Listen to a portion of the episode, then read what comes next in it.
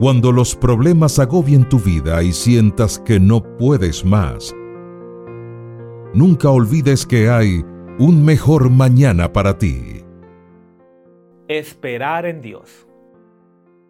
Muchas veces, cuando tenemos problemas, oramos y pedimos a Dios una solución.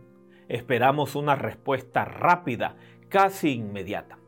Y cuando no llega, y sentimos que hemos esperado bastante, empezamos a desesperarnos. La ansiedad se puede apoderar de nosotros y muchas veces nos enojamos y le reclamamos a Dios. Todo tiene su tiempo y todo lo que se quiere debajo del cielo tiene su hora. Eclesiastés 3.1.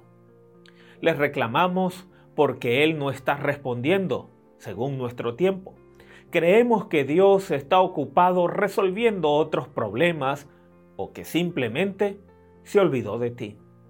Como nuestra visión del problema es limitada, creemos que Dios también tiene una visión limitada y se nos olvida que Él ve todo el panorama, que además conoce el futuro y conoce nuestros corazones. El tiempo de Dios nunca es temprano y nunca se ha retrasado. De hecho, desde antes de nuestro nacimiento hasta el momento en que tomamos nuestro último aliento acá en la tierra, nuestro Dios es soberano, está cumpliendo sus propósitos divinos en nuestras vidas. Él está en completo control de todo y de todos, desde la eternidad hasta la eternidad.